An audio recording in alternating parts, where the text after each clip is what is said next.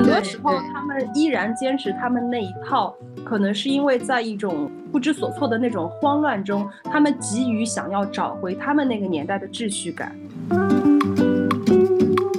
其实很多时候，父母跟亲戚他在呃跟你说这些话的时候，他只是在试探，或者说他就是无意识的觉得他就觉得他要跟你说这些话，但实际上这些话带来的一些结果是你自己在承受的。你天天在播客这种公开平台上，对讲这种话，哪个男人敢跟你结婚啊？大家好，欢迎收听新一期的《和别人的男朋友一起逛公园》，我是主播丁影子。那这一期我们请来了两位返场嘉宾，然后一起聊一个特别有趣的话题。先卖个关子，请两位嘉宾先来介绍一下自己吧。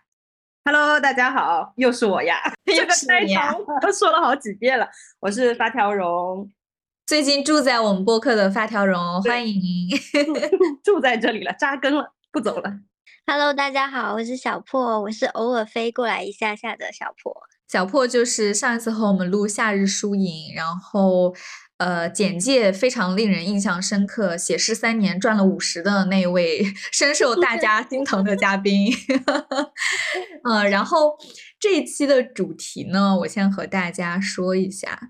就是。缘起是这样的，本来我们播客的选题库里面有一期讲时间和精力管理的，就难得我们有这么正经和干货的选题哈。然后后来合计了一下，觉得快过年了，大家可能没有心情听什么时间精力管理，只想听如何管理父母和亲戚。所以我们就 临时起意组了这个局，进行一个春节回家发疯指南。嗯，然后主要的这个发疯的对象就是说，好好的管理一下 这个父母和亲戚。对，非常的应景以及实用。然后今天这个局，我觉得也是一方面，也是我们自己彼此勉励、互相鼓励、一起发疯。然后像发姐是八五后，我和小破都是九零后哈，就是处在一个春节回家这个催生催育的重灾区。我们可以大概先介绍一下，就比如说我是一个九零后，然后我目前未婚未育，而且刚和稳定恋爱谈了好几年的男友分手，所以就是大家可以想见，我妈今年过年 她的精神状态。在你的这个坐标点上已经红的发紫了，那个那个区域快爆了，对对对。然后你俩也可以依次介绍一下，就是你们的那个可能受到的来自父母的锤击的那个指数。我是八五后嘛，然后我是已婚未育，然后想想这个也是也可以差不多了，这里不必再多赘述了。不用赘述了，就我已经站在一个悬崖边上了，你知道吗？我妈就时常用那种眼神看着我，看看我们家那个十几岁的狗，说我养这只狗已经养了十几年了，已经开始暗示。对，这个时候我就会跟她说，我们家狗还可以再活十年。没错。嗯，然后我现在是有对象，刚交往了一段时间，然后那时间就刚好长到可以让别人。让家长催的那个程度，然后就今年就很尴尬，我甚至是 就甚至他们默认我今年可以不不用回家，然后可以去对方家，或者是把对方带回家，就是意思就是我没有办法一个人回去。所以这个程度是多长？就这个程度是多长？一年吗？一年多哦。差不多，我感觉父母好像认知就觉得只要嗯，对对，他们觉得他们已经认认为就这个长度已经是可以马上摆酒席 的那种程度，板敲定。对啊，三个悬崖边的女人啊，这期咱们就是说彼此勉励，一起发疯。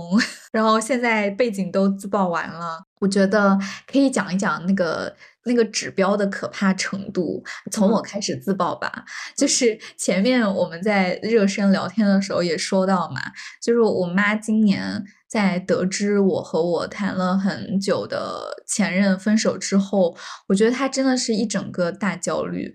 就嗯是他那个焦虑的状态，我觉得是他是一个兢兢业业的项目经理，然后他推进了很久的项目，每年都会被画饼，觉得或者是他自己给 自己画饼，觉得说这个项目明年该上线了吧。对，下半年上线吧。然后随着就是我的这个年龄，就是这个项目，呃，成立在他看来的成立年龄的那个时长越长，然后他所催的那个紧迫程度也越紧嘛。原先比如说二十八岁左右，他就是可能逢年过节总总是要问一问的，也有小破刚刚说的那种，哎，今年过年准备怎么？然后有没有双方家长见面的环节呀？然后有没有什么 这种互相拜年的环节？可能到了三十岁的时候，就已经不是逢年过节。就可能一个不相干的节日 都会 trigger 到他的一些推进项目的想法，所以当二三年分手的时候，我感觉我妈就是一整个项目落空了，黄了。黄了，是的，本来只是项目不上线，现在这个项目被砍了，所以我觉得他那个焦灼的状态真的是，就甚至在我分手之后，当时正好因为我现在不是自由职业嘛，然后正好我分手之后回了一趟家，然后我就在他们的催婚的逼问之下，我就只好坦诚我说已经分手了，我妈就怅然若失。但当时我其实也刚刚分手，其实我还是处于那种，就是你分手之后肯定会有一段挺、其实挺强烈的那种分手阵痛期吧，或者分离焦虑这种状态。那段时间，我妈叹的气比我还多。后来我实在忍不了了，我就跟我妈说：“我说妈妈，你这样叹气，你会让我分手的心情更加的难过。嗯，就是你还要我一个刚刚分手之后的人反过来安慰你吗？”然后我妈好像才就是突然意识到这个问题，然后立马调整状态跟我说：“啊，没有啊，没有啊，我没有要你安慰我啊。”我说：“可是你垂头丧气，每天就是一副失业了的状态，就在我耳边，在我耳边叹叹息，就是嗯连绵不绝，感觉分手人是他而不是我。我对能，脑补出你妈坐在那儿非常惆怅的回想自己路的心路历程。就这个项目 cancel 之后，我真的还要和我爸妈去进行一个。当然，其实从他们的角度，肯定不是说真的是项目黄了，我我得跟他们做出解释哈。从他们角度，肯定是因为谈了也比较久嘛，也是那种比较认真的恋情，所以他们也有一种说，哦、那你之前的前任，他就是从他们的角度也很熟了，就是恨不得可能快就是一家人了的那种状态哈，因为父母都是这种心理嘛，所以突然分手之后，他们肯定也是非常关心，然后甚至说。作为父母或者作为你的就是可以聊这些最私密话题的家里人，他们是希望可以帮你去参考一下什么什么的，就怕呃什么小朋友不冷静哈之类的，就家啊长总是会这样。对，所以我真的还花了起码几个回合去跟他们讲很多很多这种心路历程，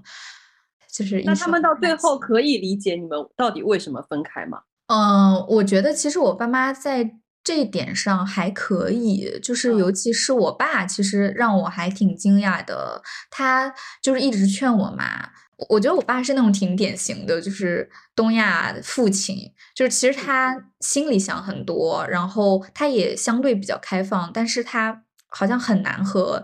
女儿达成这种很亲密的对话，所以他都会把他的想法告诉我妈，让我妈来劝我。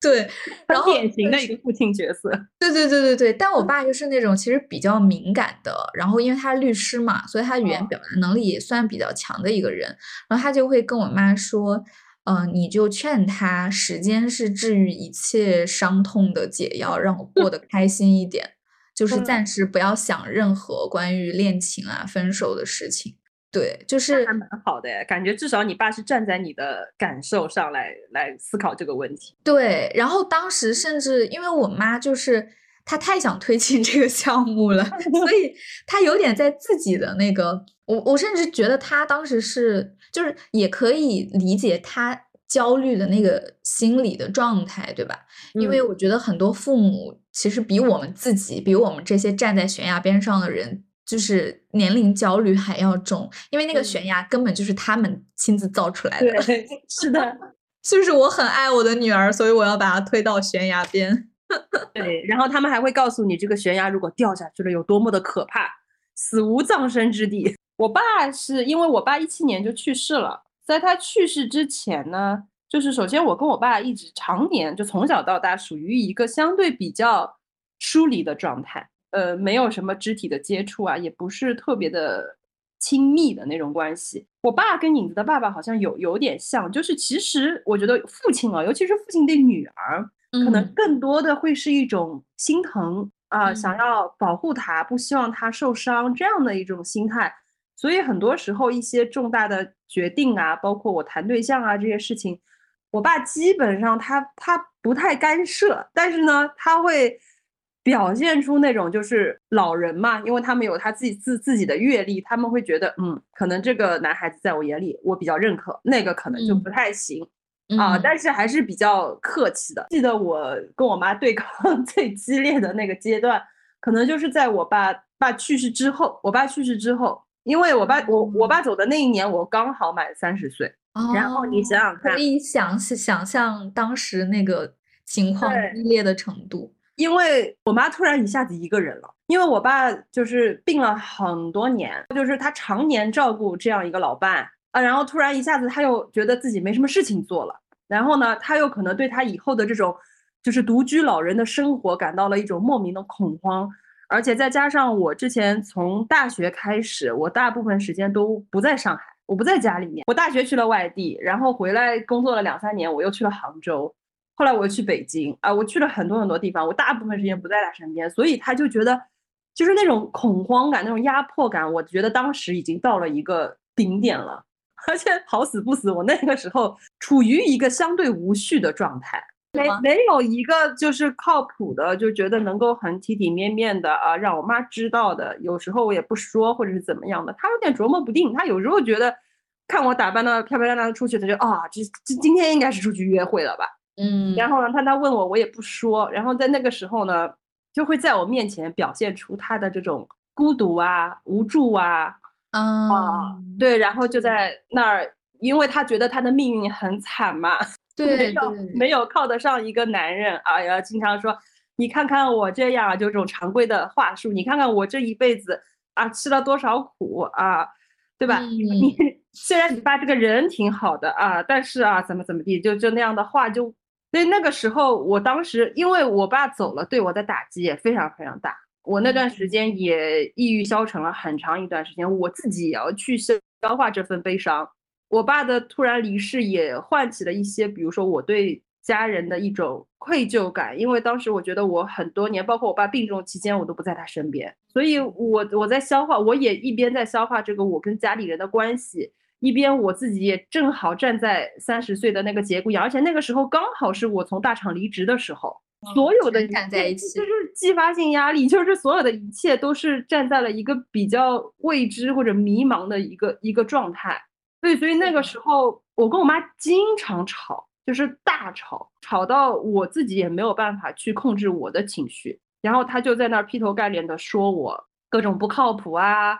然后各种不孝顺啊，反正就是能安在你身上的罪名全部往你头上。那个时候。感觉其实是一个家庭遭遇了创伤，对一个很大的、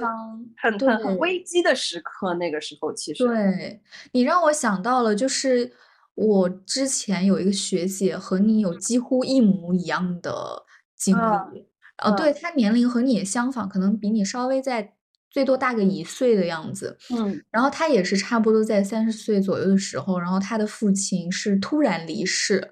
很典型的，就我现在想想，因为我那个时候年龄比较小，可能也没有办法，呃，说给出什么很好的建议或者怎样的。但是那个时候关系还不错，所以他也会和我分享很多他内心的一些创伤跟纠纠结嘛。就很典型的，现在想想，应该是父亲的这种离世，他在瞬间是给。母女都造成了很大的创伤，然后当时他的妈妈，呃，就是表现很多很激烈的地方，比如说，他就觉得他的女儿，呃，所谓的啊这么大年纪，然后也没有一个稳定的家庭，对他父亲来说是一个巨大的遗憾，他就会把这个，啊，对对对对对，嗯。转移到他的女儿身上，就好像，因为那个其实是一种，就是丧失之后，很多人都会觉得说，我原本可以对他更好，这个人离去的时候，原本可以更圆满，对吧？就这种想法其实本身是正常的，但是啊，就是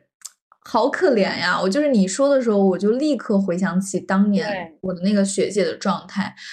然后，而且他当时也是，他是因为他是工作之后又回学校读研，然后那段时间正好是他的毕业年份，因为他读的学硕又是文史哲方向的，导师也非常严格，所以他的毕业论文什么的是非常非常难的。然后就在那年出了这么大的事情，然后他的妈妈每天都在指责他，就觉得感同身受，哦，非常简直，而且而且就是。嗯，很巧的是，我毕业之后有一段时间拍了一个，呃，当时名为《大龄未婚女青年》的一个访谈的视频，然后她是我那个视频的嘉宾之一，所以她当时也跟我分享说，呃，回过头她看到她妈妈身上也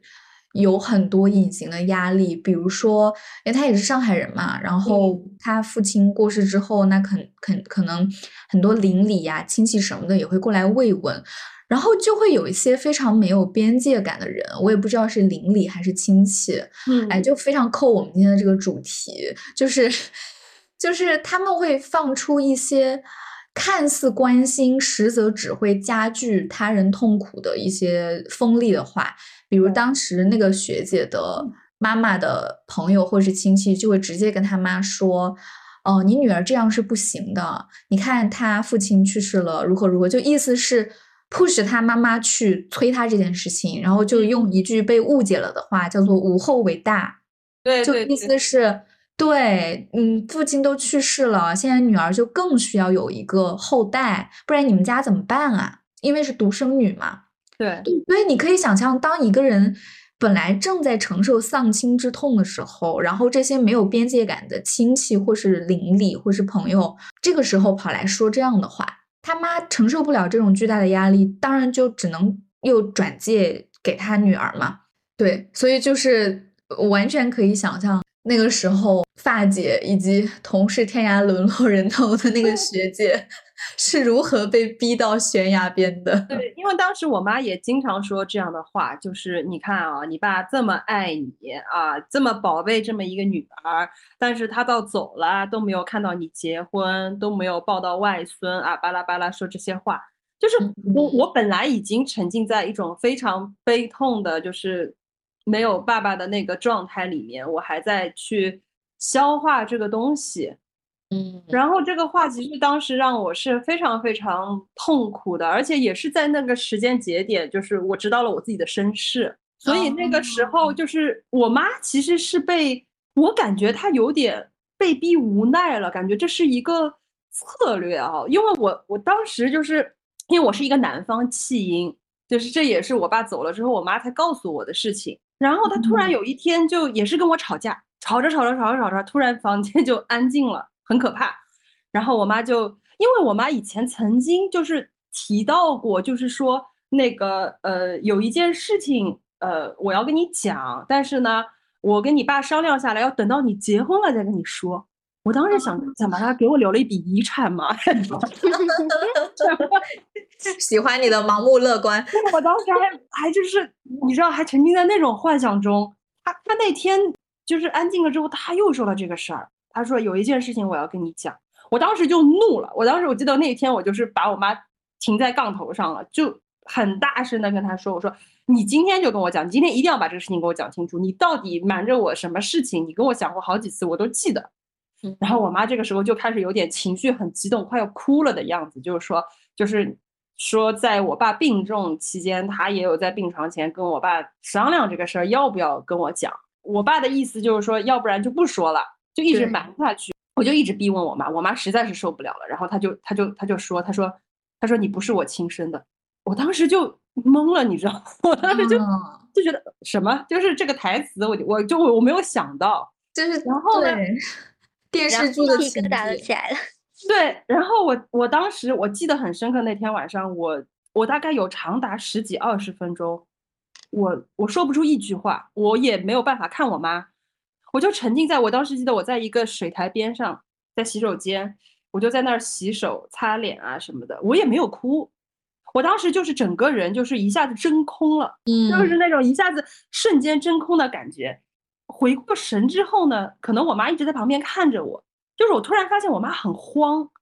嗯然后她就非常的害怕，她试探着就就弱弱的问了一句说：“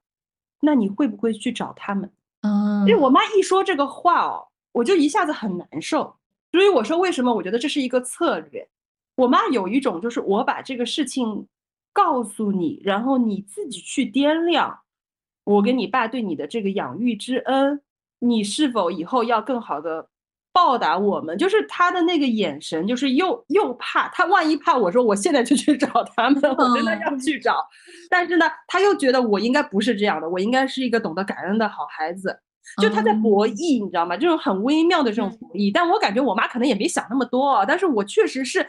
感受到了这一层，嗯，因为从那个之后，当然我肯定不可能去找我的生物父母，我跟他说的很明白的，我说我不可能去找他们的，我也我我从此以后对你我也不会跟以前有任何的变化，我甚至可能对你更好。哎，我妈听了这个话，一下子就安心了，你知道吗？就觉得嗯我好像向向她许下了一个诺言。嗯所以我就觉得当时的那个那个是很微妙，那个拉扯是很微妙的。其实我妈可能也也掂量过，说要不要告诉我这个事情，而且我家里的长辈们都是知道的，但是我的平辈都是不知道的，就我的我的我的我的我哥哥姐姐弟弟妹妹他们他们都是不知道的。然后我当时就觉得一下子我自己要消化很长时间这个事情，然后我也就在琢磨说，我妈为什么在这个节骨眼上跟我讲这个。她到底是处于一个什么样的状态？我也去深深的跟她共情，我也去体就是体谅了她的恐惧、他的脆弱、他的害怕，或者说他觉得这是一个他最后的筹码，放手一搏。跟我亮底牌了，你知道吗？你们这个拉锯真的是充满张力，充满张力啊！就是那那那停就是静止的那二十分钟，我靠！真的。就是真的我现在回想起来都一身鸡皮疙瘩。那后来我一个星期，我接下来的一个星期我都没有去上班，我请了个假，我就放空自己，就一直在想这个事情，因为想我从小到大经历的这些，在我现有的这个家族里面经历的一些事情，哎，我有时候我也在想，呃，为什么我的命运是这样子的？我也会为自己感到悲哀，也会在想，仅仅因为我是一个女孩子就不要了。就是所有的这一切，我觉得就是有一种深深的愤怒，深深的对于我作为一个身为一个女孩儿的那种委屈、愤怒、不公，嗯就那种复杂的情绪，因为这个底牌的揭晓，然后再加上我我我当时三十岁了，丧父，然后又未婚，还没有固定的对象，我妈的这种祈求啊、期盼啊这些东西，所有的一切，我当时就是我什，我当时就恨不得就是不要回家了，就就不回去了，我我不想面对这些东西，我我得我得想想，就是我走在大街上，就在在想我是谁，我在哪儿，到底该干嘛？人生的意义到底是什么？我真的我每天都在想这些问题。我以前觉得我从来可能不会深刻的思考这种我是谁这种问题，嗯，但当这个问题摆在你面前的时候，你就会发现，尤其对于一个女孩子来讲，这么多觉得太典型了，就是你说的每一个发生在你身上的事情，它都和你的性别有某种关系，关联导致了所谓的当下的那个情那个状况。对这么多的一些疑问，这么多的痛苦，而且是这些都不是我主动寻来的，都是被嗯动的，好像随着我降临到这个世界上就带来的一些东西。我当时是真的是非常就是抬头问苍天，是干大事的人，不然怀疑人生拿不了这样的剧本。对，所以其实非常非常有感触，就所有的事情在那一瞬间爆发，而且我本来以为在那之前我已经该发疯的疯都发过了，该抵抗的都抵抗了，对，我们到现在都还没聊到发疯爽剧部分呢，就光在聊每个人的那个悬崖边的状态，都已经觉得深深的共鸣，完全聊不完。这个事情就确实是让我，就是我觉得从那以后，我的我的性格又发生了很大的一个转变。嗯嗯，确实对我影响很大，是一个很重要的一个转折点。我觉得能真的所谓的扛过来吧。然后还是坚持，像发姐刚刚说的，我觉得很令人动容的，就是那个时候，其实你像所谓的父母的焦虑或者父母的压力、妥协、投降，也是没有意义的。就那个时候，真的你只能去问自己，你到底是谁，然后你要什么，否则也没有任何别的答案。因为其实我觉得父母他们也确实有他们的痛苦，或者是有他们没有办法弥补的一些匮乏啊、创伤啊这些东西，他们也难免在想要控制孩子的这个过程中，就是展示出他们让你很心疼的那一面。对，那这个时候就是对孩子来说是一个很大的挑战。就其实你要，就是你要面对你的良心嘛，你要面对很多。你与生俱来就是对父母的这种爱，你跟这个家庭比较深的这种连接的东西，跟你自身、跟你自己的这个主体性、跟你自我意识的这个成长，他们之间到底要怎么权衡？我觉得这个是一个非常大的。我觉得是东亚当代东亚小孩真的，哪怕到三十多岁了，在父母眼里还是小孩，就是人生。必定要面临，且可能很多年都在这个在在其中沉浮，在其中挣扎的一个议题。对我觉得，不如我们直接先进入一些就是真真实的、非常切题的发疯案例。对我们这个嗯打引号的发疯吧，我其实觉得更多不希望它留为一种好像纯的。爽文爽剧就是 只是为了那一下唬住对方或者怼人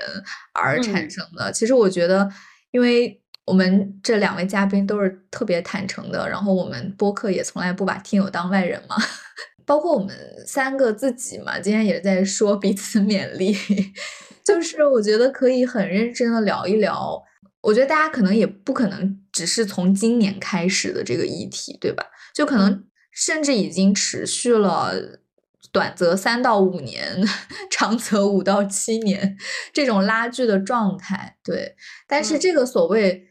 呃如何成功的发疯，或者说如何成功的让我们与父母的权利关系得到一个新的洗牌，或者起码说在和父母的沟通与交流中逐渐。形成让他们明白说看到我们是一个独立的个体的这样的一个过程，我觉得其实还是有很多就是血泪经验的吧，可以分享一下。对，或者是说这其中有一些血泪经验可能是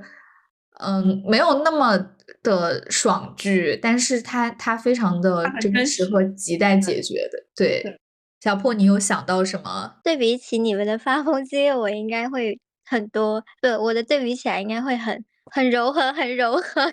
应该掀不起什么火花的那种。我自己爸妈对我来说就还好，就他们会催的非常的隐晦，就时不时的暗示你一下，就呃问你有什么打算啊，有什么计划啊，然后就会提前很多问一下，然后 就是感觉得出来，他们其实是很期待的那种感觉。但其实也不是说你一定要怎么样，或者是一种很。严肃或者是一种很责骂，呃，就是很让你一定要去做怎么样的事情的那种态度吧，也没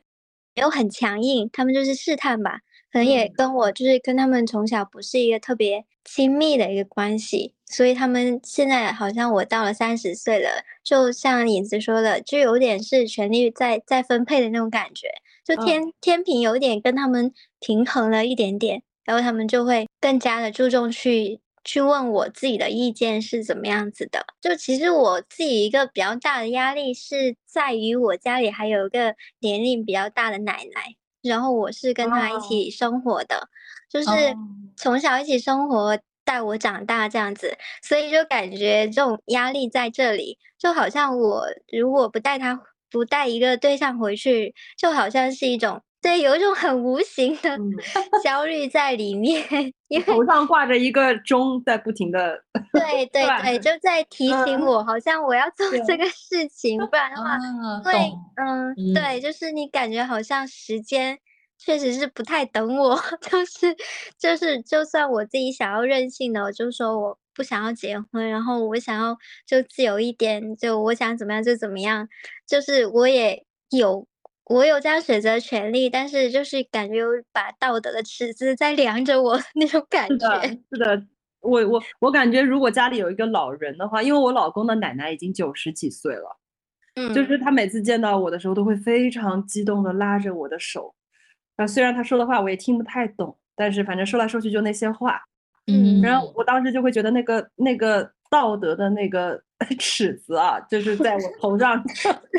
在挂起来了。对对，在我身上刮来刮去的那种感啊觉。哦，这个也好典型啊！而且我就觉得这种事情基本上大概率真的只会发生在东亚，欧美人可能听完就会张大嘴巴。有一种就是之前和朋友聊天哈，然后大家也看到了另一种困境，就是那些所谓的和父母关系又比较良好的。嗯，父母就是没有用一种最极端的所谓疯批家长的那种方式去对待你，然后这其中又隐含着一种，因为我们关系不错，所以嗯。呃有还是会有那种什么家庭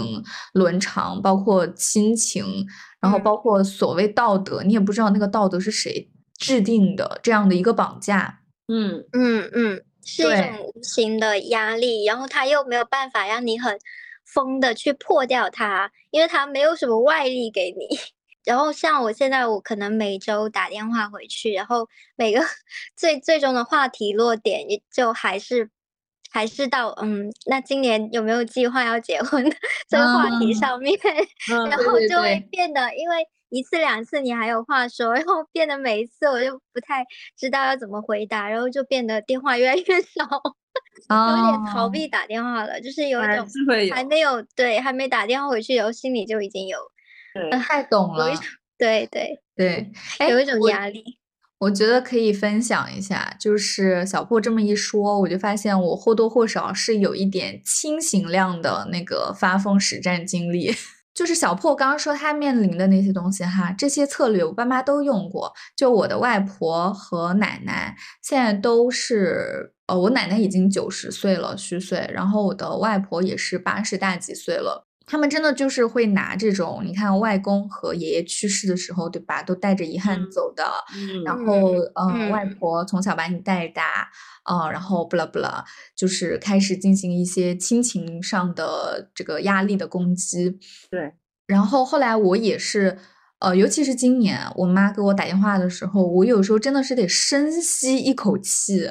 然后嗯才能去接那个电话，因为我也不希望去跟他吵架什么之类的。然后，而且这种电话，大家有过经历的人都懂的，就是我最开始的策略是，因为我也有心理学的背景，然后呢，又是一个喜欢讲逻辑、讲讲情理、讲道德的人。嗯，很早的时候，我其实是非常共情我妈那种焦虑的状态，然后我就会反过来去劝导她。就比如说，我希望他的状态，呃，可以更好，他不要，呃，就是把他的人生重心放在我身上。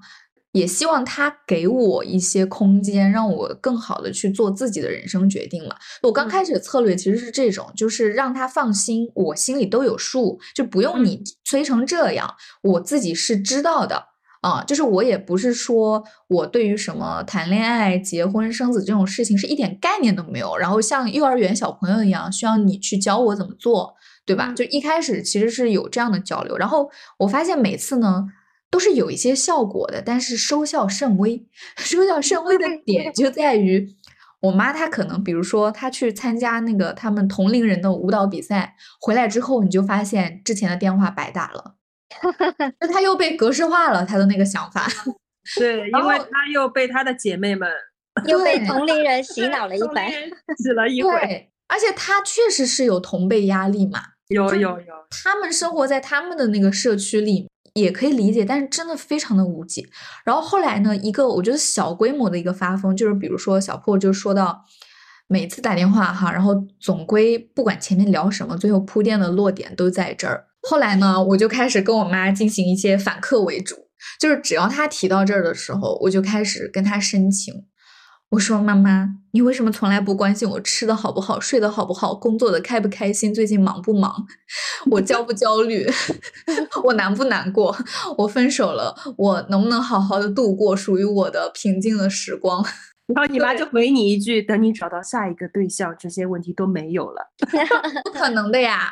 下一个更乖，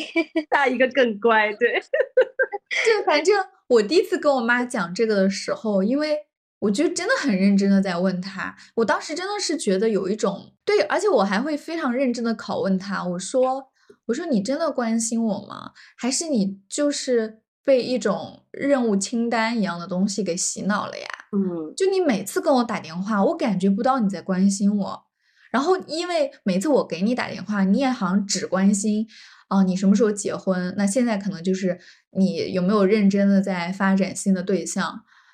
就是我感觉不到我们作为母女之间那种感情的交流，难道我们现在就只剩这一个话题了吗？难道你是我的上司，我的老板吗？你在追赶我完成 deadline 吗？就是 KPI。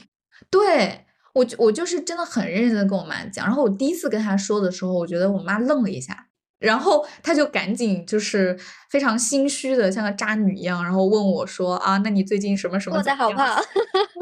这个就是确实是一种反客为主，因为他一直在用他的方式，好像我关心你，我对你好嘛。然后有一次，我的一个姐妹，她可能比我稍微大几岁，她跟发姐的状况差不多，就是已婚未育。然后她也是遇到了，比如说她老公的奶奶，嗯，对，而且她老公的奶奶可能因为还相对年轻力壮一点，就是还会在呃一起吃饭聚餐的那种餐桌上。因为这件事情而甩脸色，我觉得太可怕了，真的，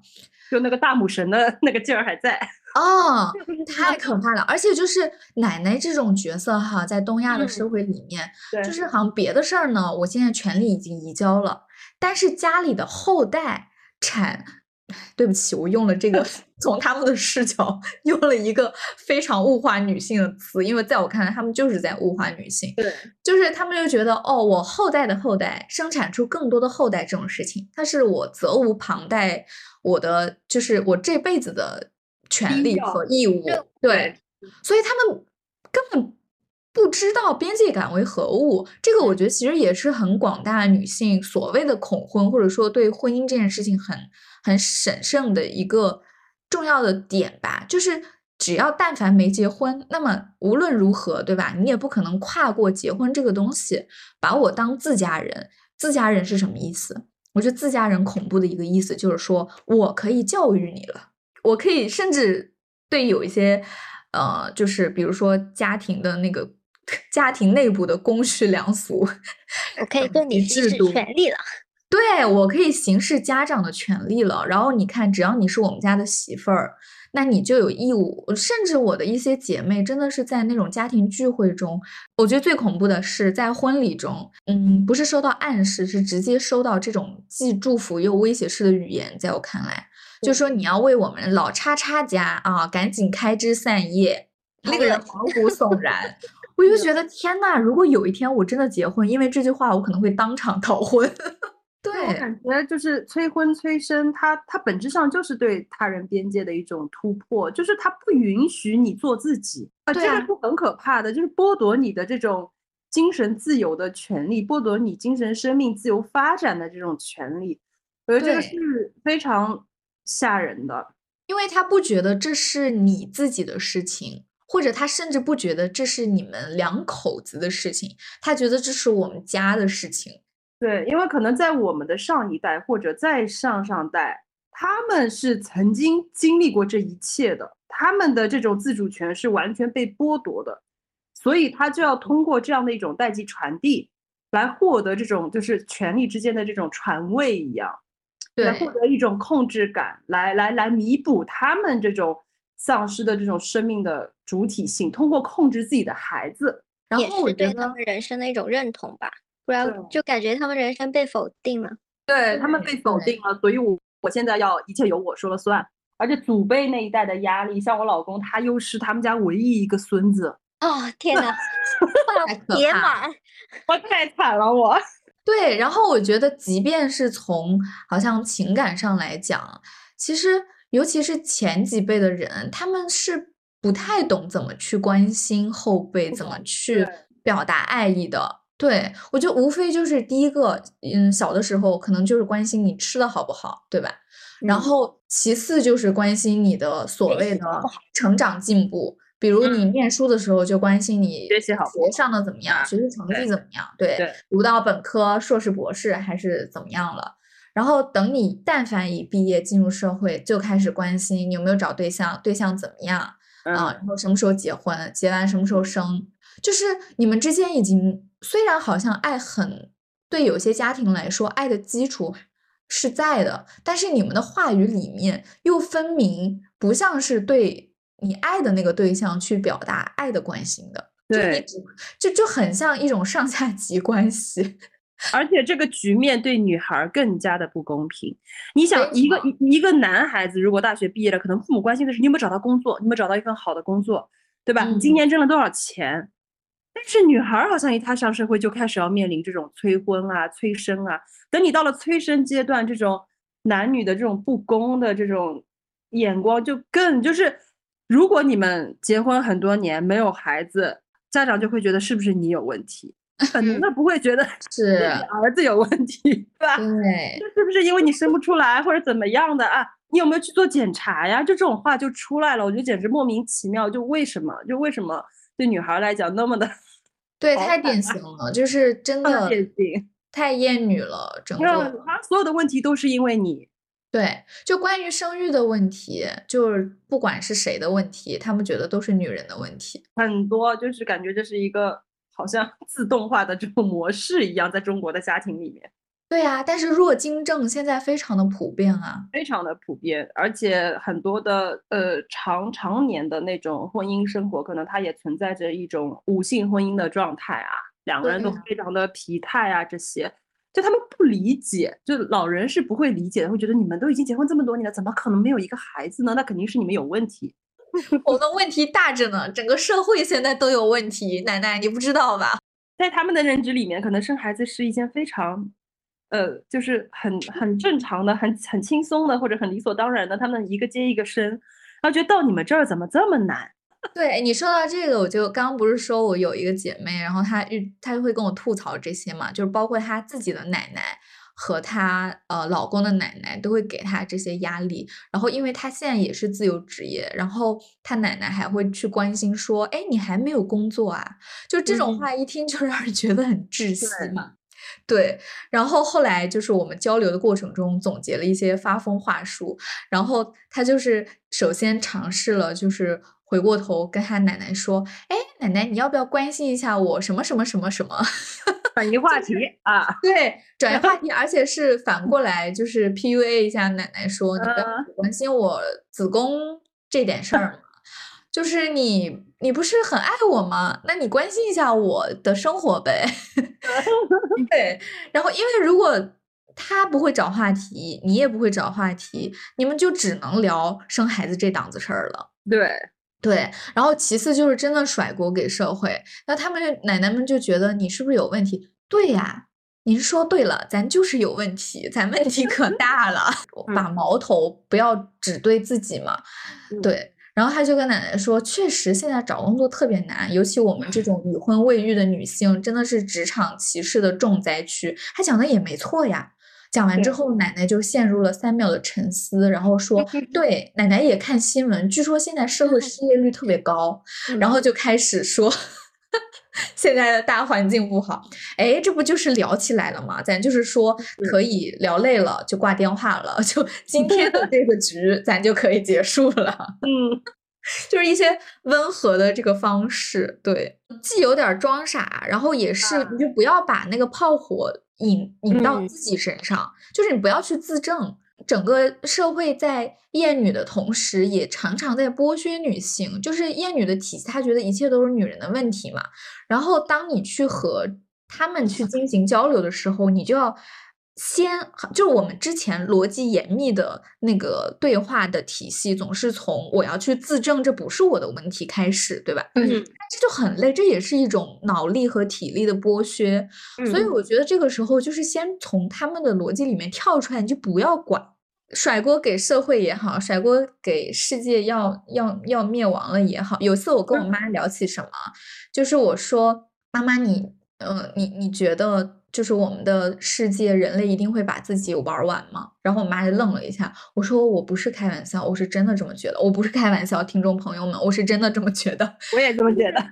对，就是因为我们就是呃极端气候的临界点，其实在不断的突破嘛，就地球是不会完的，地球的生态它最终还是会恢复的，但是人类已经。不远了呀，不远了。然后呢，有一次我和我妈就在聊天哦。补充一下，就是还还有一个很重要的发疯场所的问题，就是当时我们聊这个话题的时候，是我妈在上海，就是在我居住的环境里面，就她不在她的那个舒适的 权力的施展区。对，这个其实也很重要。然后当时我跟她聊这个话题的时候。其实现在父母他们也很关心时事的嘛，就是互联网总是视频号啊、抖音啊，对，会给他们推送很多的话题。对，然后我妈也表达一些就是愤怒和忧伤，然后她也在说说，对呀，你看人类现在还到处在打仗，就是除了我们现在。可能因为字节跳动会推送说我们现在非常的平安和和安全，对吧？然后国外都在水深火热，但是国外在打仗确实也是真的。然后我们就真的交流了很久这样的话题，然后我就顺势悄悄夹带了一些私货，我说：所以呀，人类现在真的，如果说什么提高生育率。呃，需要用繁衍来解决什么生产力的问题，好像也也并没有任何意义。嗯，然后我妈就沉默了，沉默了一会儿呢，她还是觉得这个话题的落点不能落在这儿，然后她就只好强打起精神说：“那起码我们这两代还不会哈。”对。就是他总有办法给你拐回来，然后又用一种自我安慰式的自我安慰。对，但是我就觉得这种对话的开启也是有意义的，就不然每次一谈到什么什么生育、什么什么后代这种都苦大仇深的，就他会他会积聚那种双方的怨气，就不会说把话题聊得太过尖锐。你刚才说的时候，我也突然想起，就是有一件比较好好玩的事情，就是我的一个伯父跟伯母现在在老家嘛，然后他们就专心带自己的孙子跟孙女，然后平时就只有他们俩，然后专心在带两个小孩，但是其实那俩小孩都还很小，一个就是刚上幼儿园，一个是还要贴身二十四小时的那种，然后他们的精力就完全被耗光。然后作为作为就是他们可以作为一种参照物嘛，然后我就跟我妈，就他他们在说我的时候，说我三十几了，怎么还不生？就是再不生娃的话就晚了什么的。我就 说，那你看看我看看，呃，我伯父伯母他们他们现在的 那种生活状态，我说他们是二十四小时待机，你这种你受得了吗？还不如上班呢。对，然后他们其实就很很，其实他们心里面还是认同的。是的，其实我妈自己都自发的说出过这句话。我觉得对他们来说，他们也是在各种观念、想法的那个相互割裂当中的。有一次，因为我妈其实是一个，就她心态非常年轻，她是个双子座。然后呢？比如说，她到四十几岁的时候，她自己又重读了一个成人大学，然后，呃，在那个现在的老年大学里面，就是是每一个班的那种活跃分子，就就其实活得很开心。然后呢，他也常常对自己的状态很满意，然后每次都觉得说，哦，现在他唯一的什么什么话题又落到我这儿，对吧？嗯。然后，但是有一次，他就是也是很搞笑，就是他本来有两个玩的很好的同学，女同学，然后这两个女同学的孩子都相继呃结婚生子了嘛，然后小孩都比较小，本来他们是经常约着一起就是出去旅游啊干嘛的，然后有一次他就发现这两个人同时都约不出来，然后对。特别可怕，就是女性真的是一代又一代的被剥削，就是你当奶奶和外婆了，你还是在被剥削，因为养育的事情好像大概率还是会降临在女性的头上。然后当时他就说：“哦哟，就是他们两个当了奶奶之后，忙呀，一点自己连玩都玩不了了。然后，然后自己在说：哎呦，那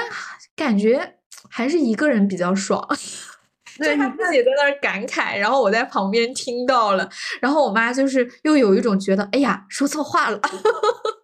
我觉得你妈妈这种已经已经很好了，至少她有自我，她有自己的追求，有自己的生活，有自己的社交。对对。我觉得呃，更可怕的是那些完全没有自己的生活、完全没有自我的那些家长。我跟你说啊，就是我妈身边都是这些完全没有自我的家长们。所以她每次跟他们交流完了之后，她的另一个脑海中的声音就会警铃大作，然后这个时候他就会过来疯狂的 push 我，他又是开始他的原先的话术，比如说趁着他现在还年轻还能动，他还能帮我一把，对吧？帮我带带孩子什么的，嗯嗯，就是你会发现大多数都是发姐刚刚说的这种，他没有自我，尤其是当面临退休就已经没有工作了之后，对。嗯，很多中国式的很多中国式的父母是不知道自己可以干嘛，他就只能盯着自己的下一代。是的，这个真的很可怕，而且他们急起来真的是很很疯批的状态，就是他们能能把这种怒气、这种攻击全部撒到自己的孩子身上。这个我觉得这种家庭的小孩，他们承受的这种痛苦更大。他们甚至都要就是屏蔽父母，不让他们看朋友圈，拉黑他们。对，拉黑呀，一吵架就拉黑呀。哎呦，这种事情实在是太多了。所以我觉得，像如果说中老年人他们能够去发展爱好，他们自己的爱好，他们自己的社交，你看现在媒体这么发达，对吧？他们也可以就是拓宽一点思路，哪怕去建个抖音号。做博主，天天直播自己在襄阳公园跳舞，我觉得也挺好的呀，对吧？对，找点事儿做，找点事儿做。对，我觉得这个也是一个发疯的策略，就是他来攻击你的人生，你就回过头攻击他的人生呀。我觉得面对这种疯批家长，我一定鼓励听众朋友们，就是怼，一定要怼，一定要站住，一定要把你的边界牢牢的守住。嗯，对，是不能妥协。绝对不能妥协，而且有些家长急起来，他的话非常难听的，就是嗯，不顾及你的自尊心啊、尊严这种东西，完全毫无尊重的这种话。这个时候，其实我觉得该屏蔽是要屏蔽的，因为我自己以前是一个朋友圈从来不分组的人，然后我目前唯一的分组就是我把父母和亲戚分在了一个组，然后 对，像我发播客呀这种内容。我就我就 会是的，是的，是的，对我我是测验出来的，就是有一次很很好死不死，就是我们有一期播客是在讲那个难得嘛，嗯，然后那次我忘记屏蔽他们，然后我妈听到之后，她反应特别大，就是她当时我觉得也特别的典型，因为其实我觉得在我妈身上就完全可以看出，她这代女性就是六五后。她已经开始有自己的就是独立的，嗯，那种女性意识，包括我，我可以讲我妈的一个小的点，就是让她的这个角色 立体一点，就是很小的时候，因为。呃，外公外婆家也比较贫寒，所以想当然呢，他们就会觉得说可以留一个女宝在家做家务，然后那男宝肯定是要供去读书，因为那个年代就是读书还是会改变命运的嘛。嗯，然后所以最开始我妈其实是被默认剩下来的那个，因为她是大女儿，然后她自己也知道，然后我妈就干了一件什么事儿呢？她就是当我外公给她可能一块钱之类，在当时是很大的一笔钱了。就对日常生活来说，就让他去买豆腐。那个时候正值学校报名期间，我妈就拿偷偷自己去拿了这一块钱去当报名费，就就此改变了他的命运。后来经常我跟他讨论到，比如说女女性真的应该把自己当个人去争取平等的受教育权，或者是无论你在工作中还是婚姻中，你的时间分配的公平和自由。然后我妈其实本质上她是认可的，因为她是深受其害，但是又靠自己就是最初的那点生命力改变了自己状态的这样的一个女性嘛，她是很明白我在说什么的。嗯，但她割裂的点就在于，但凡遇到婚育的问题，她又会觉得无论如何你还是得结婚生子。当时我们播客聊难得的那期，我觉得非常荒谬可笑的是，我妈可能听了个开头。然后她就直接劈头盖脸的跟我说：“你天天在播客这种公开平台上，对讲这种话，哪个男人敢跟你结婚啊？点吗？就是我觉得作为一个女性主义者，然后当你听亲耳听到你妈妈跟你讲这种话的时候，你真的觉得腹背受敌。我当时就直接跟我妈说：我说我说妈，你冷静下来，你听听自己讲的是什么话，讲什么？嗯。”你知道自己在讲什么吗？你你认同我说的那个逻辑背后的东西吗？就如果你认同，那么你就不要欺骗自己，去委曲求全，去进入一段好像可能会被稀里糊涂被剥削的婚姻。然后我觉得这个时候他又会显露出，他就觉得你说的道理我都懂，但是，嗯，目前为止咱就是不公平呀，那怎么办呢？就是你不能因为不公平就舍弃所谓的自己的个人幸福，然后这个时候我就会跟他聊，那什么是个人幸福呢？就是一环扣着一环，每次都要抽丝剥茧的，你必须要把他的，你必须要很坚定的把他的原有的割裂的价值观彻底震碎。他其实是很耗费我们自己的时间和精力的，但是我觉得这对于东亚小孩来说，真的就是真的就是你。腹背受敌呀！你工作嘛，忙得要死，然后逢年过节遇到这种，要么就是彻底的发疯，要么就是你要花费很大的时间精力去让你的父母试图理解你生活方式的选择，而且你这种花费精力还是在基于他们相对可沟通的这个基础上，你碰到那些完全不可沟通的家长，就是真是一点办法都没有。其实我现在觉得，就是。两种不同的策略，它就是各有各的好和坏。嗯，之前有一个朋友就跟我说，因为这位朋友是一个性少数嘛，然后当时我们聊到这个话题的时候，我觉得他那个话讲的也很在理。他就嗯，因为他当时就说他父亲是那种，嗯，当初他比如说刚毕业选择什么工作是在外企还是国企，呃，他都要跟父母去沟通，好像达成父母的一个审批通过。然后我就说，我说啊，我说我从小到大，什么大学选专业啦，呃，然后跨专业啦，毕业之后找工作啦，嗯，我我对我爸其实他可能最多提出过一两点，就是比如因为我学新闻学学院出来的嘛，他可能就问说，哎，什么新华社之类，你考虑吗？然后我都会一口回绝。然后他因为我爸其实也在外面常年跑，他可能会认识一些。就是可能还不错的大公司的一些人，就是也不是帮我安排工作，但是就相当于他也可以做我的一个内推渠道，所以他偶尔他也会问我一声，说什么什么公司的什么人，我可以把你简历推过去，起码，然后剩下的你就靠自己了。但是我好像从小就是这种，就是但凡是他们试图插手我的事情，我都会一口回绝。我也不管这个公司好坏，但这个见仁见智哈。现在找工作挺难的，就是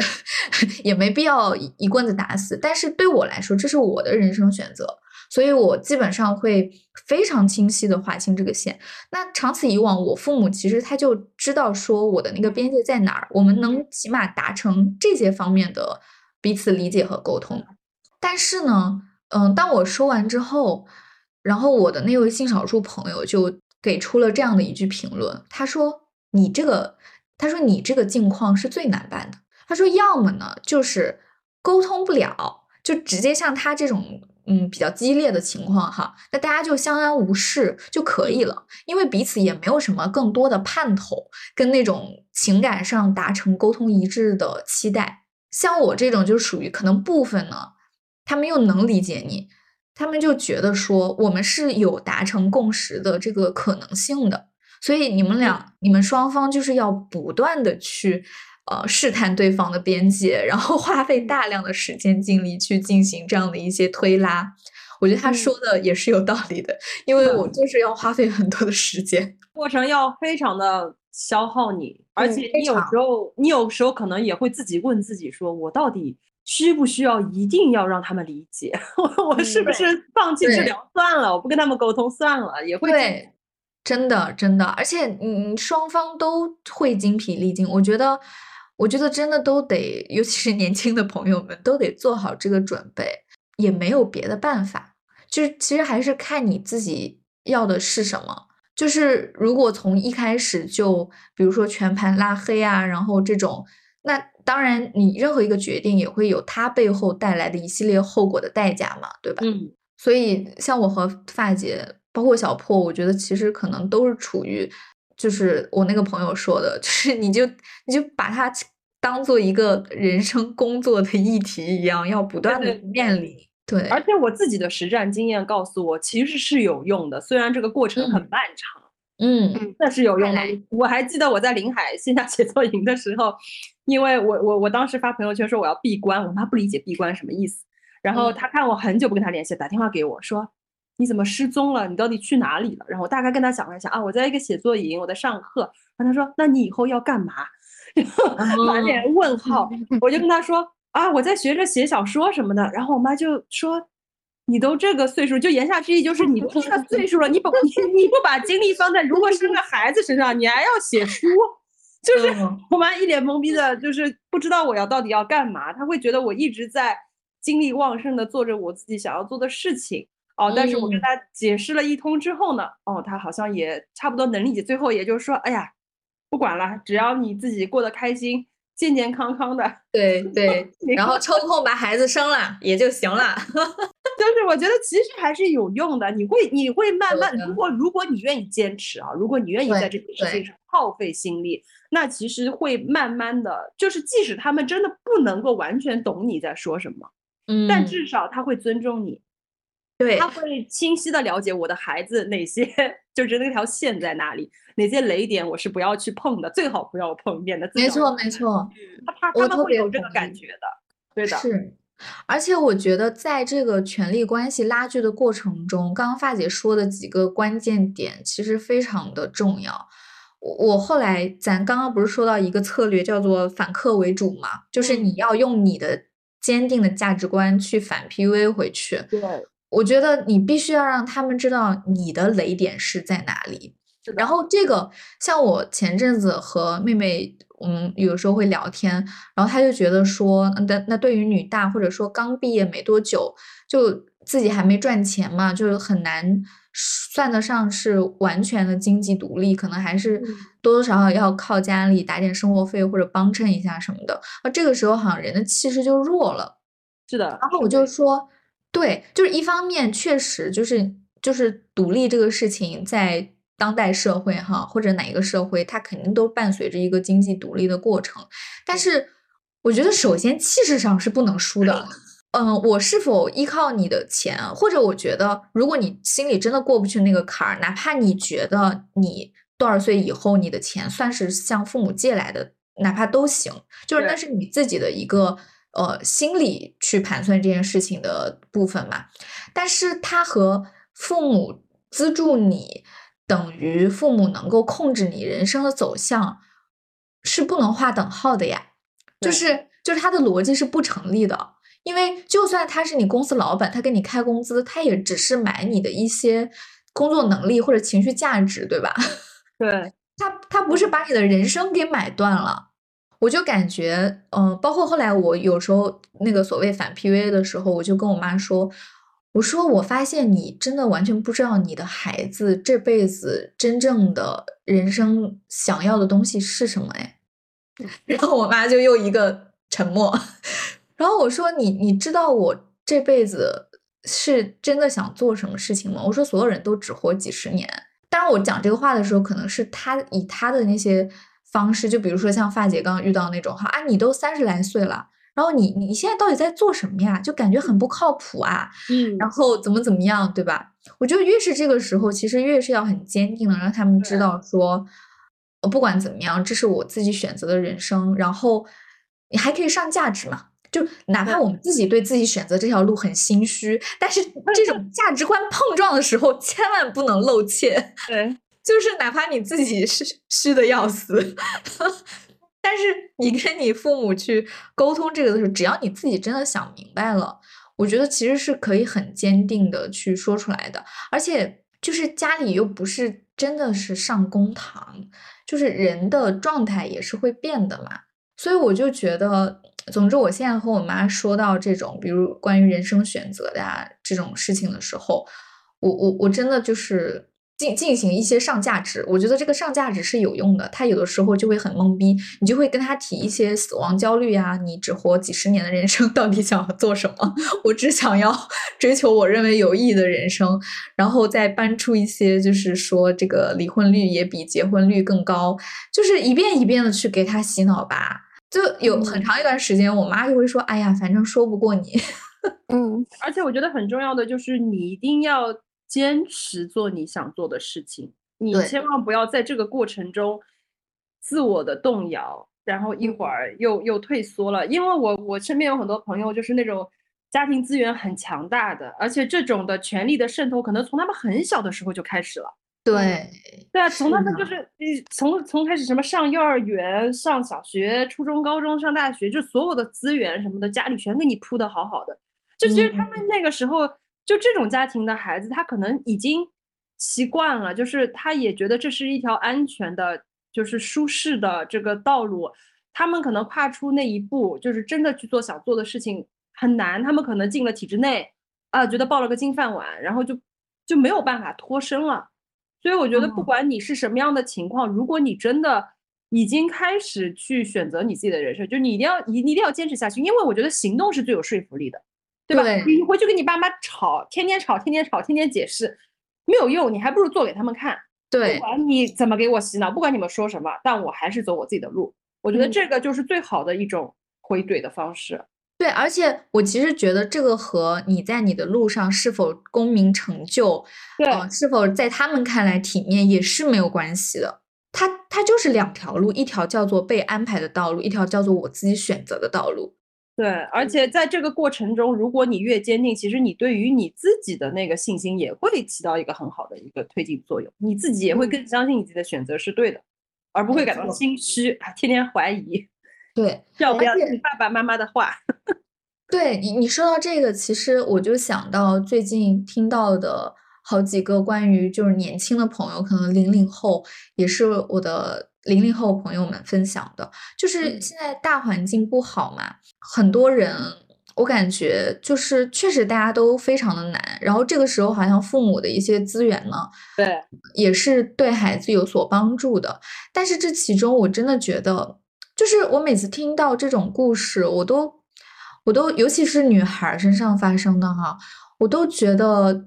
心情特别的复杂。因为我觉得对男生来说，就好像男人的人生其实没有太多的彼此割裂和矛盾嘛。大家现在都知道，就是因为他们是那个第一性别嘛。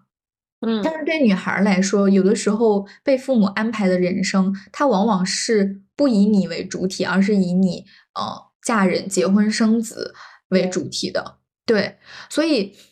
我就听到了哪些故事呢？就是有一个特别典型的，就是我零零后的朋友说，他有一个室友是从小就是父母可能都是体制内的。然后当时他上大学的时候，可能就算是做了一个比较反叛的事情，就是选择了离家很远的大学。然后他整个大学四年也是经常和他的室友聊天，就是说，哦，他很烦他父母，什么事情都要管他。然后就是类似于小地方公务员的那种，就觉得体制内的工作最好呀。然后就是恨不得他毕业就回家什么什么的。然后他就一直会有那种宣言，就是说，哎呀，我就是要。离他们远一点，然后我要过我自己的人生。对，然后毕业之后一段时间，他没找着工作，然后呢就非常非常的焦虑。这个时候不知道是他主动的还是他父母给他抛出橄榄枝哈。总之父母就给他安排了一份工作，然后安排了一个相亲对象，然后相亲对象可能半年之后就安排了订婚。转述这个分享的朋友就觉得，因为他们是同龄人嘛，那你想，零零后可能最大的也才二十二三岁，就是这个故事发生的时候，然后他又看到了之前的这个女孩是如何去发表自己的独立宣言的。然后他当他知道毕业之后这个女孩选择的人生，而且你几乎可以看到，嗯，我觉得比较可怕的一点是，可能就有的时候，当然我们也不是说，嗯，就是去批判这个女生她不争气啊，或者是批判她的人生选择，而是说有的时候你稍微犹豫了那么一点。或者是那个所谓的安稳的诱惑多了那么一点，你被权力渗透的多了那么一点，你不能说你的人生就此改变，但它绝对是你人生非常非常重要的，被别人做了一个选择。而且我觉得越小的地方，这种渗透它可能不局限于一个家庭内部，它可能亲戚，然后再到你这个社区，再到你这个小镇，就整个一个大牢笼。你就逃不出来了，就这样的人生，你好像就感觉他做了这样一个选择之后，就一眼望到头了。对，因为知道你接下来一辈子是怎么走了。没错，而且可可想而知啊，在二十二岁的时候就被安排相亲订婚，那二十五岁总归要生娃了吧？然后已经在这个体制内，我觉得其实是很难出去的，尤其是他本身就是。嗯，在社会大环境底下，然后受，我觉得相当于有一些创伤吧，就是很难找到工作嘛。这个时候就真的更难出来了啊！所以感觉那些沪漂啊、北漂啊，去大城市的那些孩子，其实他们寻找的是一个更宽容的环境，更多元的、更有更多可能性的选择余地的地方。刚刚你们在说的时候，我想到之前我有个朋友一直在跟我。在我耳边碎碎念，就是他，因为他本身他自己就是一个比较反抗家里的一个人，所以他就会经常跟我说，他说其实很多时候父母跟亲戚他在，呃跟你说这些话的时候，他只是在试探，或者说他就是无意识的觉得他就觉得他要跟你说这些话，但实际上这些话带来的一些结果是你自己在承受的，然后他本身也是在试探你，然后如果说你真的把这句话给。听进去了，那可能就是，其实是因为你自己内心，就像发姐说的，她其实就是可能不够坚定啊。因为你要坚定的去做自己想要做的事情，就是因为有这种摇摆的时候，然后就让那些话有了可乘之机了。对，而且我觉得父母他们有的时候也很精，就是他们知道这种试探，他们知道这种试探的程度，然后时机。然后频率他们会把控的很好，他他们还会察言观色，知道什么时候煽风点火、推波助澜一把。对，而且他们会形成一个阵营，他们的就是你的什么舅舅妈啊、叔叔啊，对对对，包括你的，对，有一个共同体。然后包括你自己妈妈的那些好姐妹呀，对吧？像我妈有时候回来就说：“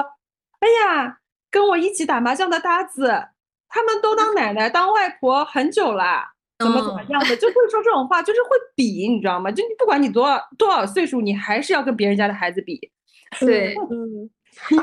这个，我突然想到一个比较荒唐的一个事情，就是前几年的时候被介绍一个相亲对象嘛，然后呢，那个相亲对象是通过我妈的，就是他认识一个同学，然后他同学有个侄子类似这样的一个人存在，然后就觉得想要把我们拉在一起，然后我就是拒绝了他，然后呢。发生一件很荒唐的事情，就是他那个同学，就一个是一个男的，然后以一个长辈姿态给我打电话，天呐，我好生气！我当时当时但我也没有出，就是出于就对我妈的考虑，我也没有对她出言出言什么，就是也没有回怼回去，然后我就说了我不考虑了，然后就是他就是也是用一套那种。呃，家长式的话语在劝说我说，一个女的无论再怎么成功，她都还是需要一个男的，就类似这种话。然后还是沉默的听完了，听完之后我就马上打电话给我妈，我说你再也不要给我，再就这个人再也不要给我打电话了。对呀，太没有边界感了，好可怕！我惊呆了，我说你谁呀？给我打！我已经代入了，并且在想怎么怼他了。对，太过分了！太我想到我有一次在一个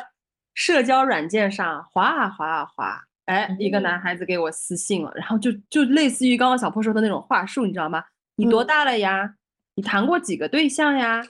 然后你就开始知不知道那当爹，我跟你说，姑娘那个到这个岁数了应该怎么地的？我当时我只是在玩一个社交软件，对，随地大小便呢？说不定我今天晚上只是想找个搭子跟我一起打游戏而已。就是您也想的太多了吧？对呀、这种爹味 都已经能够渗透到这种社交软件了，我就震是惊了，好多年以前的事情了。对，然后突然想到，就是说，呃，就是我记得好像在荞麦的微博里面吧，然后就会有人说，哎呀，不不不能这样子，不能当单亲妈妈，因为不想让小孩就是从小缺乏一个父亲，就是 就是父亲的教育啊什么的。然后就有人回复他说，其实就是随便一个男的都想给你当爹，他是绝对不会缺缺少一个父爱，就是一个父亲的角色的。太好笑了。这个感觉就是有一些男同胞们，他们也是会不自觉的继承这个，对，有种爹味继承。对继，承继承这种莫名其妙的责任感。就是忍不住的，就是想教你点什么，对吧？就很奇怪的，我就觉得这个男的不行，我现在说起来我还是很生气。很生气。你知道为什么生气吗？因为你当时没怼他。对，我就是对如，果你怼成功了，你现在只会觉得爽。部分是这个，然后一部分我会觉得我这个边界感就是任人践踏的感觉。哦，我这个边界就是随便你进来，我说你谁呀、然后就是那种家里没有锁门，然后随便在你院子里撒欢的感觉。我觉得很多时候女孩子确实是在这一方面就是会反应慢慢半拍，就是我觉得就是从小的教育让女善良孩儿，对，就是太善良。我其实我觉得，嗯、不是善良与共情，这些其实是很好的优点，而是说社会一直规训女孩子要温柔，甚至温顺嘛，就是嗯不要有太多的攻击性，否则要体面，对，要体面。然后你像发姐也和我们之前聊过，就是你一个好像生命力特别蓬勃旺盛，然后甚至跟就是男孩儿女孩儿也厮混在一起，然后你就会从小受到很多攻击啊，对吧？嗯，对。对首先他就会说，哎呀，你这样子哪个男人敢要你啊？啊，这些，好像都成为你的一种缺点，而且好像好像说这些特质会给你带来很多莫大的危险一样。对，家长往往以其实过得多精彩啊！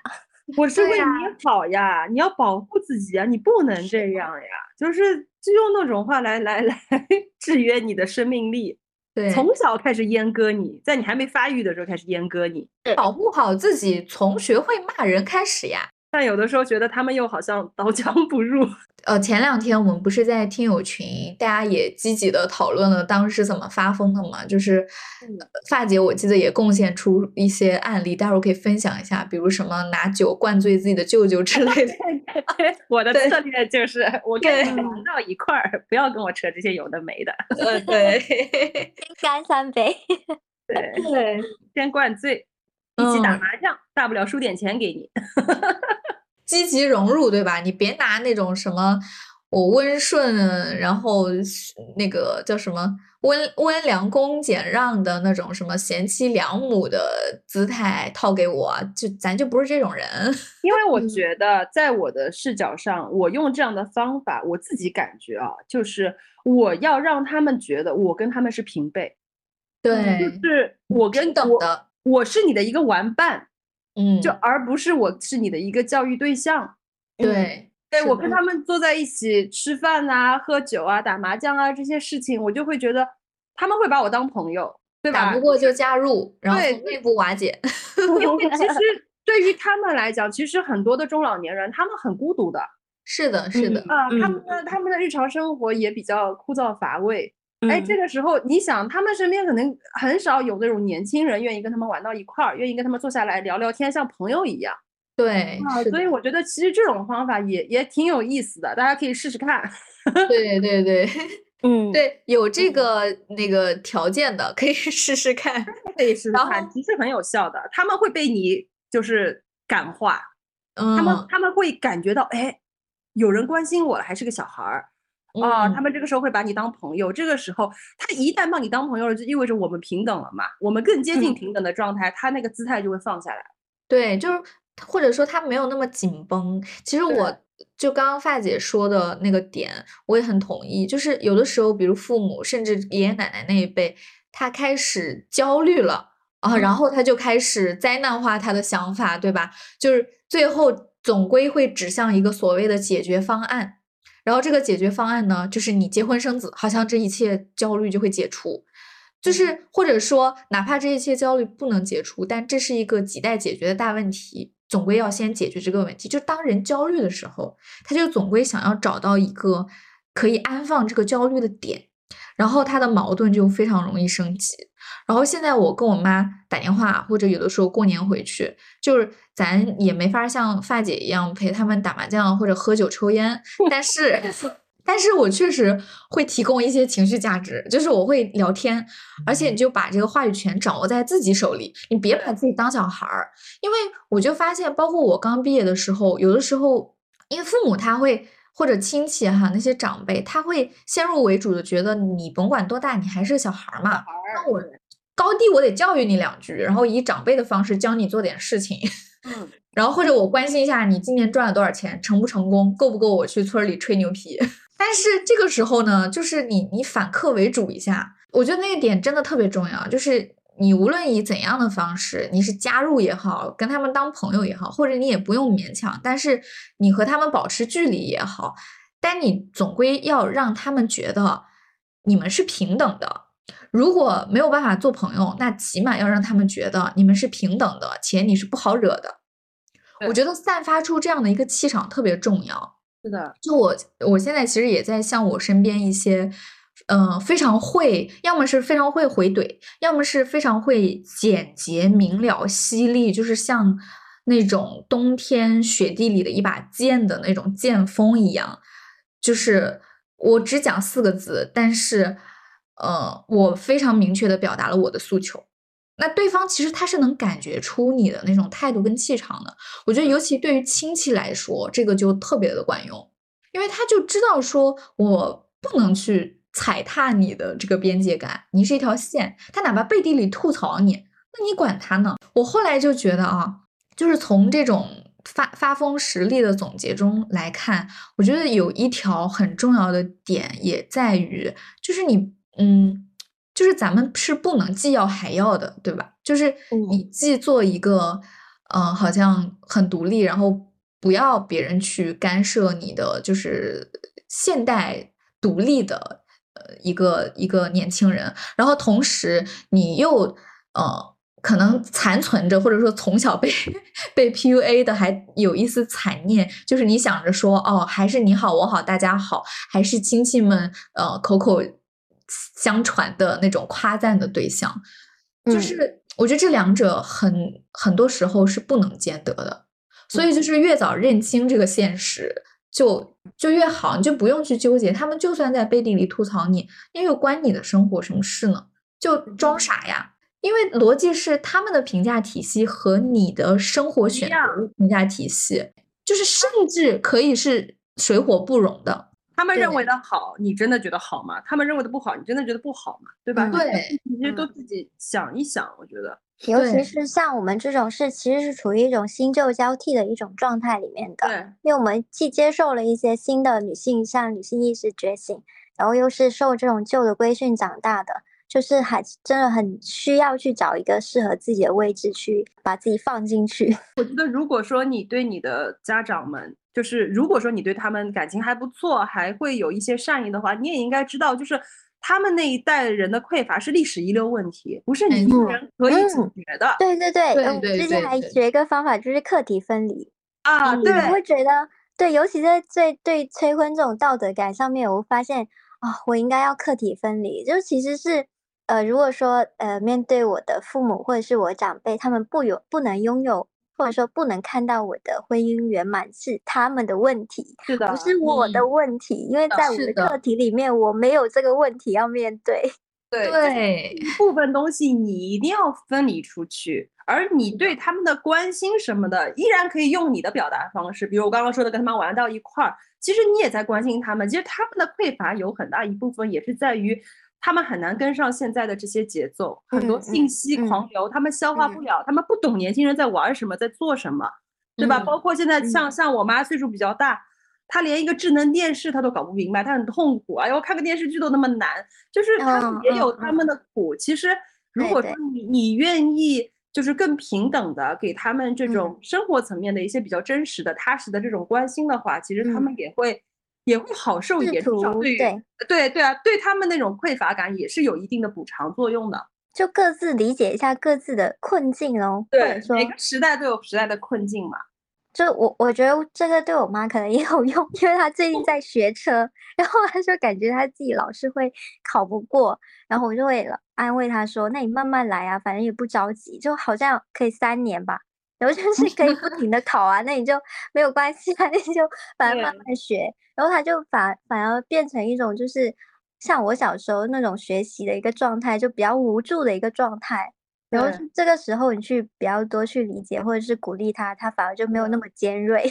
很多时候他们依然坚持他们那一套，可能是因为在一种嗯不知所措的那种慌乱中，他们急于想要找回他们那个年代的秩序感。他们在找到一种一一种主体性的，对一种主体性，一种秩序感。他们觉得那是他们熟悉的东西。对对对，因为现在肯定会有一种被抛弃的感觉。抛弃，对，然后跟不上了这种感觉。其实我们也，我做孩子的，其实你也可以想一想。而且我觉得，其实大家的真实的发生也是有用的。就是有一次，我印象中，我上一上一次回去过年，然后。当时我不是还和我前任就是还在关系中嘛，然后我的一个舅妈，其实平时我们也不联系，然后可能就是这种亲戚见面，大家总归就是会问问候一下，那能问候什么呢？对吧？我也经常跟我妈说，我说你不要在意他们，就是每次都提什么你女儿结婚没有呀？他们除了这个还能问什么呢？对吧？就中国人互相打招呼，除了问你吃什么，然后。对，哎，你女儿结婚你要告诉我呀，就是人情往来嘛，对吧？我说你不要太在意，人家根本也不是真的在意，可能就是随口一问。对，是的。然后总之那次他就是问我，我就说啊没有啊，我说没有结婚打算呢，暂时。然后我舅妈，因为她自己也有一个就是单身未婚未育的女儿嘛，然后她当时就，我觉得她也是想找到一种认同感，或者说一种确认，就是她说，哦，现在是听说北京、上海，尤其是大城市的很多人都不结婚，是吗？是的，是的。现在年轻人都不结婚啊，都到三十岁都觉得结婚太早了，是不是啊？我说是啊，他有点找找到组织的感觉。哎，这个真的很有趣。就是当我妈遇到一个同样有一个跟我面临差不多困境的女儿的时候，就会激动的拉着对方的手说：“哎呀，其实我们也可以理解他们年轻人啊。”画风马上一转，你知道吗？对对，就是马上表现出理解。对，感觉这里在意的是什么？好像是自己的面子。对对对，他是既在意自己的面子，又在意。其实我们刚刚聊到，他们也需要那种认同感跟秩序感，否则也很慌的。他们也很摇摆，对他们很摇摆，很慌乱。对，不停的在他们也是一个摇摆交替的状态。就是为什么我们要常常提到“发疯”这两个字？肯定大多数情况是面临着一种，就是你被逼入绝境了嘛。就父母可能那个时候已经不想跟你用逻辑好好交流了。这个时候，如果你再不以发疯的状态去回怼，可能这个局面就是要被推下悬崖了，内伤太重。对，然后我就记得，就是过年的时候，嗯，可能就是中国人还是非常在意年啊，然后团圆呀，什么合家欢这种东西哈，所以他的情绪可能会推入到一个高潮的点。然后我就记想起这么几个事儿，第一个就是。呃，当时也是我们播客编辑部的同学，然后在线下写作营的时候，大家聊到这个议题，然后他就分享说，他妈有的时候就是会很情绪激动，声泪俱下，说如果这辈子看不到你结婚生子，我就死不瞑目嘛。对，然后当时这位同学呢，就非常淡定的说，那要不妈，我走你前头。就是一种平静的发疯，让父让这个时候情绪激动的父母可以一下子落入现实。然后我我其实之前也不约而同的采取了这种平静发疯的策略，就是有的时候当我妈真的情绪非常激动的时候，然后我就会跟我妈，就我觉得也是一种发自内心的平静发疯的感觉。我真的很累，我觉得。我能这样好好健康的再活多少年，我自己也不确定。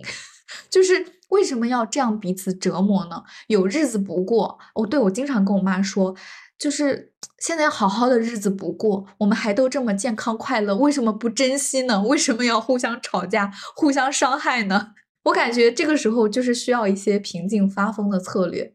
然后还有一次是我爸，就他也坠入了那种合家欢，然后在畅想啊，然后他 嗯有一次说那个什么以后生孩子的事情，然后他就说，哎呀，我女儿什么什么的哈，他就说，哎，其实最好生两个，哎，据说最好的方式就是一次生俩，省得遭两次罪。那你听这种话，就是男的会讲出来的，对吧？因为他又不用生。然后当时呢，我就很平静的看着我亲爱的爸爸的眼睛，我跟他说：“万一我难产，打回现实。” 我爸就愣住了，就是我也不是故意要刺激他，实在是我听到那个话，我就觉得，亲爱的爸爸呀，又不是你生，我本来就恐生，你还让我生什么双胞胎？就我这种小骨架的女生，你这不是在要我的命吗？就是我当时平静的跟他讲了这句话。我爸就愣住了，然后真的，我真的觉得他是可能第一次，就是考虑到考虑到这个这个问题，对危险的存在，然后他有风险，起码缓了有五秒钟，我觉得，然后他就嗯，又开始恢复正常的状态，说，哎，不会的，现在医学很发达的，不会出现这种事的。然后我就非常平静的跟他说。你知道现在就是难产的死亡率还是有多少多少百分比的吗？然后这个话题就就就此话就在这个震耳欲聋的沉默中结束了。哦，我突然想到，就是刚刚你在分享的时候，我突然想到一个非常就明年非常适合拒绝一个催婚的理由，就是在我们的习俗当中，因为我们今年的农历是有两个春分嘛。对吧？两个闰闰二月还是什么？然后呢，到了明年的时候就没有这个春分，这个就是类似于我们习俗里面一个说法，就是嗯，一叫做一个没有春的一个年了。然后在这这个年份里面，它是不适宜结婚的，就是 是一个非常不好的兆头。哦，请把这个只要再坚持一个月，我未来一年我都平安了。哦，请把这个广东的习俗广而告之。对，广而告之，就可以跟家长说啊，今年没有春，不合适，不适合结婚的，结了也会离的。天呐，所以我们最近就是这个年底，超级多人结婚，就是为了赶在赶在这个结束之前，对，所有人都把婚结了，然后到了明年就不适合了。今年农历年底可能也是一个催婚的绝佳期，对那些人来说。对对，就是要死撑过一个月。对，天呐，我就觉得人类真的经常做这种很荒唐的事情吗？我们明年到这个时候。再来琢磨下下一年有什么办办智慧的致敬。对对，然后我这一刻非常感谢老祖宗定的规矩。最后分享一个发发疯、平静发疯的案例吧，然后我们就在这个爽文中结束。我们的这个是我突然想到了，也是我在很小的时候观察到的一个实例哈。我发现就是这个人类长大脑这件事情，就是要不断的总结前人经验。也欢迎大家在评论区多多的互相分享一些成功的经验。当时的情况是这样的，就是我有一个表嫂，然后她自己呢是一个北京人，呃，我的就是表哥，他其实就是他的父母。尤其是从小和爷爷奶奶长大的，就是呃，这个更早的这一辈，基本上还是生活在农村。然后当时这个表嫂呢，她就是按照中国的习俗，总归就是媳妇儿还是得回到男方家去过年嘛。然后就在这个场合之下，我们基本上第一次见到她。哦，见到她之前，因为我当时就作为一个，其实小孩儿总是在这种什么村里啊。呃，小镇上呀，或者是什么，就是弄堂里，对吧？听到各种各样的八卦，就是小孩是知道最多的人。然后在这个表嫂还没来的时候，我就已经听到了关于她的很多的吐槽。就这些亲戚们都觉得他城里人嘛，然后就是可能比较高傲，然后好像呃话也很少，就是连喊长辈的那种什么基本的礼节都没有，就是人可能是有一点古怪的之类的。然后当那个表嫂进来的第一天，我觉得她其实就在以她的方式立规矩。我现在想想，觉得她的每一步都踩得非常的精准。就第一步呢，她就会，他也不在乎别人说他是个城里人，融入不了大家，不尊重长辈这些话。我感觉他是打着这个心思就这样来的，因为这样别人就不可能以农村媳妇儿的标准去要求他了。所以他来的第一件事情呢，他就没有住在我表哥家。他就出去住的宾馆，因为他说农村太冷了，宾馆的空调比较暖和。然后这个事儿就 已经被大量的吐槽了。但是他耳朵根子清净呀，因为他就只用回家吃，也就是回村里吃个晚饭之类的，就走走过场就好了。然后他就一直住在城里的宾馆。然后第二件事情就是他应该是吃不惯村里的菜，他尝试过一次。然后非常干净利落的就觉得不行，这个菜不对我的胃口。然后他就自己在可能宾馆附近买了一堆泡面，我觉得他做的真的很绝。他就在那种过年的场合里面，当然他也没有当着大家的面在桌子上泡哈，他就是会在呃眼看就是。嗯，村里热火朝天的，那男人们都在外面抽烟聊天儿，然后女人们都在厨房忙活。然后他就觉得这个时候差不多，就给自己烧一壶热水，然后在房间里面偷偷的把面给吃了。然后等到大家喊他吃饭的时候，他就让我哥去转告大家说：“哦，今天在外面吃饱了，现在吃不下。”而且好几次，我就亲眼看到，就是好几次，然后。村村里的大家其实也都非常的热情嘛，就很担心他这样营养不良什么的哈，就说那那就给你夹点菜吧。然后他说不用不用，真的一个菜叶子都吃不下，夹了也吃不掉，也就丢垃圾桶，很浪费的。天打雷劈，不行不能这样。我现在回想，觉得他的每一步规矩都立得非常的漂亮，但是核心点就是在于他拉低预期，一开始就没有想以一个贤妻良母很好的媳妇儿去融入这个大家庭。所以他可能恨不得别人觉得他这个人非常难搞，也不想和他相处，这样以后就不会热情的邀请他回村里过年。所以从此以后，我从来没有在过年的村里见到过这位表嫂，我非常的为她感到高兴。当然，也是因为他毕竟就是他的原生家庭并不在这边哈，所以他是能够保持这个独立性的。但我觉得，起码你从精神上一开始，你就是。他这个独立性是从一开始就想明白了的，对，就是他到了那个场合，首先你不能怕，你不能觉得我这么做了之后会有什么样的后果，你自己要有一个心理准备。我觉得这个时候，只要我表哥是个正常人，他能理解他妻子的心理，他们俩沟通好了，这事儿就没有任何副作用。这点很重要。如果你的另一半能够支持你，那你就更不用怕了。嗯，他家里的事让他去摆平嘛。对。所以我觉得这事儿我表哥做的也很好，因为都是他被推出来去进行一些尴尬的解释 啊，这就是一个很清晰的边界感。而且本身就是他们小两口是生活在北京的，那当然他要和他妻子站在一边，对吧？是的，哎，这一点也很重要，真的非常重要。你这个时候如果在意什么村里的人怎么看啊，你搞不搞得定你的城里媳妇儿？一旦有这样的想法，完了 就全是雷。对，所以我觉得，如果说你进入了婚姻，你们这个核心的一个婚姻的新的家庭，一定要远离原来的原生家庭，因为这样的话，你们才有一种就是我们才是一个主体的这样一个感觉。你身边你最近的这个支持系统，至少是理解你的，跟你站在对对，它非常重要。嗯，是，我就想到上海老师说的“一人一杀”了，就是杀身边的这个人。对，如果他经不起这种，那就说明你们没有办法建立一个就是，呃，两个人缔结的契约性的这种主体性。我觉得那真的就很像一种背叛。是的，是的。如果对，如如果说一回到你的原生家庭，然后就被那种呃体系带着走了，比如说像我表哥表嫂这种情况，对吧？就无异于一种起码生活方式上的一种背叛呀，在那几天，对，就你的那个立规矩，也不是说你要呃骑别人头上怎么样，你立的是说我这个人就是这样的规矩，对，就是让他知道你喜欢什么，你有你自己的生活习惯，对，就是一定要自我坚定，然后找到战友，